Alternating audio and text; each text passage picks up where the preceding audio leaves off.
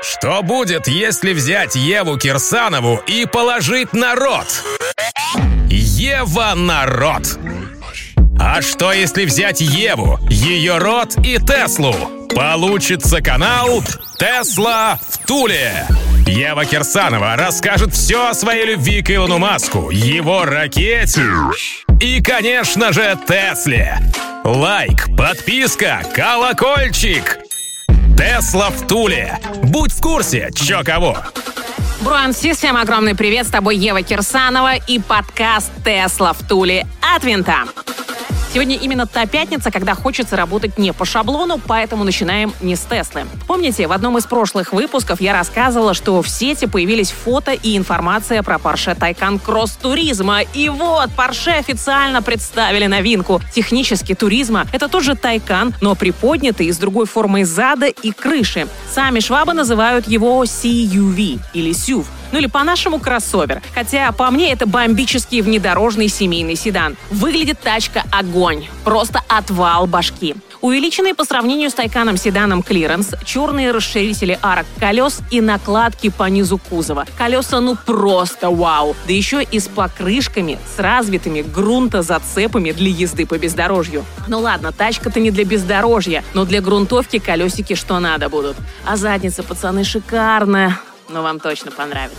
Что касается модификаций и характеристик, то они идентичны тайкановским. Базовая версия под номером 4, 4S, Turbo и Turbo S. Базовый турист имеет мощность 380 лошадиных сил, а если захотите поддать жару, быстрые мои, то можно активировать овербуст режим. Помните, Серега Дядченко рассказывал мне в интервью, что сделать это можно двумя педальками, включив Launch Control.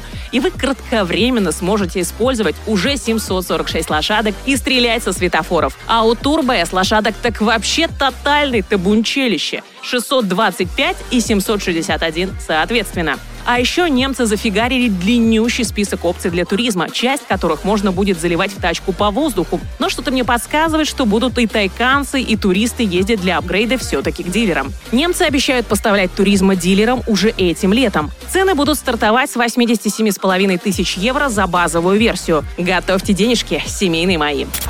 Язык до Киева, а Ева до Тулы. Тесла в Туле.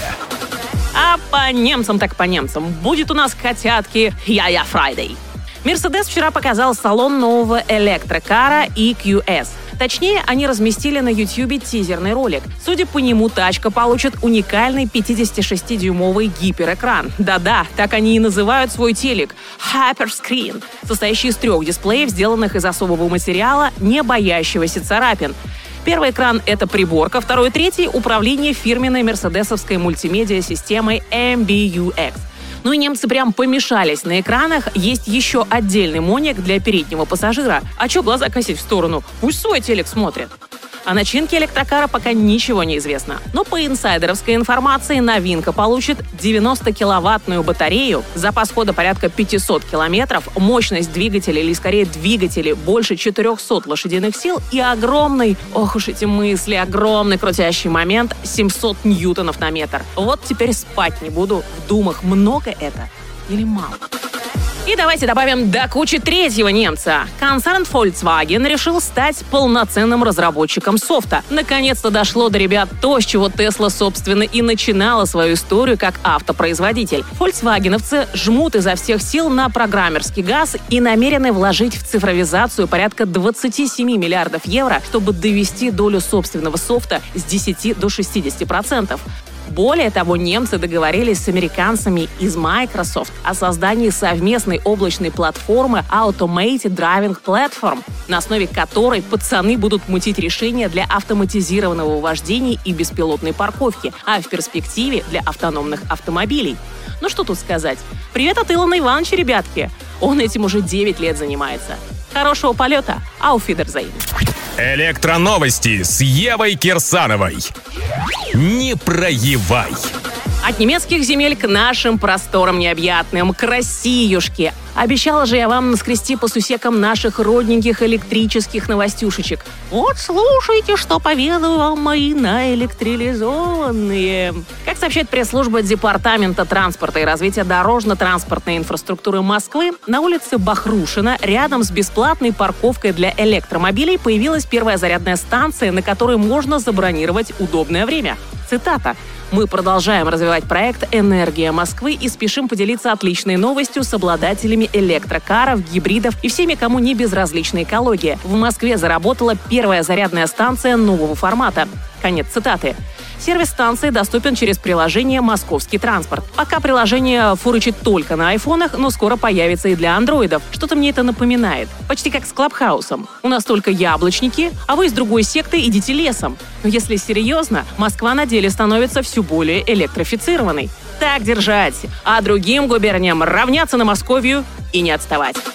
И кто только уже не декларировал, что, мол, не тем путем шли, что откажемся от ДВСов, что всех пересадим на электрокары. И вот дошло, наконец, и до шведов. Volvo на этой неделе рассекретили планы по электрификации своего модельного ряда. Компания планирует к 2025 году обеспечить долю электричек до 50%. Интересно, что вторую половину будут составлять плагин-гибриды, то, по сути, это тоже электротачки, но с запасным бензиновым движком. А вот к 30 году перейти полностью полностью на выпуск электрических машин. Амбициозненько, но вполне себе осуществимо, учитывая стремительное всеобщее помешательство на зеленых авто. Плюс, мои хорошие, шведы решили полностью отказаться от офлайновых продаж и перейти в онлайн до 2030 года. Что ж получается, через 10 лет вообще нельзя будет пощупать Вольвушку и протест-драйвить ее.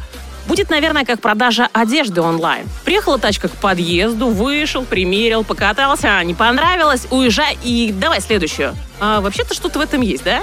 Я бы переевала весь модельный ряд. И не только Volvo. Хм. Похоже, мы все проевали. Тесла в Туле. Ну а что же Тесла? Пару выпусков назад я похимичила немного, рассказала вам, любознательные мои, про химию в батареях и про то, как Иваныч перекраивает химию элементов с литий-ионных на литий-железно-фосфатные, чтобы тесловские батарейки могли служить вам верой и правдой десятилетиями. Круто, да?